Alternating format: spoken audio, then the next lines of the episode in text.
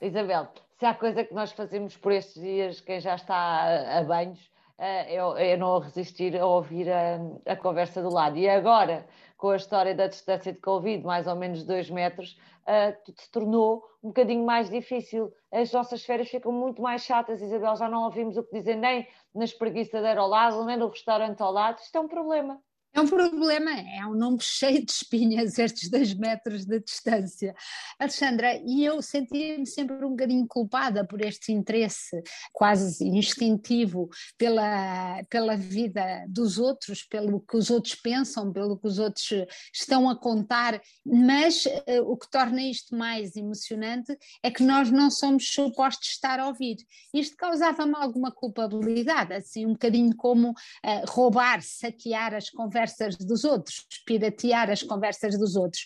Mas há um senhor chamado John Locke, que é professor de linguística na Universidade de Nova Iorque, que escreveu um livro sobre este assunto, exatamente, e diz que isto é uma condição um, completamente inerente à espécie humana, não só à espécie humana, como toda a espécie animal, e que prestar atenção para ouvir o que não é dito para nós ouvirmos, ou seja, que os outros não querem que nós saibamos ou conheçamos, é o que tem salvo a vida um, a animais e a pessoas ao longo da história ah, da humanidade. Isabel, nem que seja aos animais por instinto de sobrevivência, a nós por instinto de sobrevivência ao tédio, Isabel. Porque, olha, depois de estarmos com as mesmas pessoas a passar dias e dias de férias, já não há assunto possível, é, é isto que nos salva, não é, Isabel? Ouvimos um bocadinho o que é que os outros estão, o que é que os outros estão a dizer, para não falar. E é...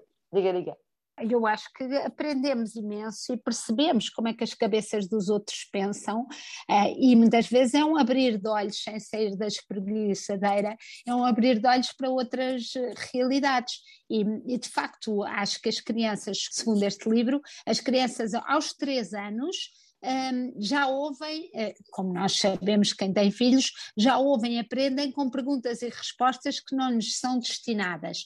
E a partir daí é sempre é sempre a aperfeiçoar esta, esta capacidade de tal maneira que eles acham que o nosso cérebro se moldou ancestralmente para fazermos aquilo que é ouvir só três palavras e perceber a frase toda, ou pelo menos pensar que percebemos a frase toda.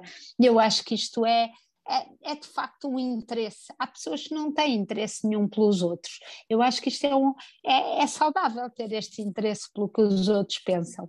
Eu acho que é de tal maneira saudável, Isabel, que nós devíamos estar a fazer uma petição para quando eles calcularem às quintas-feiras as, as, medidas, amanhã, quando estiverem a decidir as, as, medidas, amanhã, para a semana, para a outra, uh, deviam ter estas coisas em consideração. Estamos todos a ficar mais pobres e mais, uh, e mais sozinhos, por nem sequer já nos deixarem ouvir como deve ser a conversa do lado.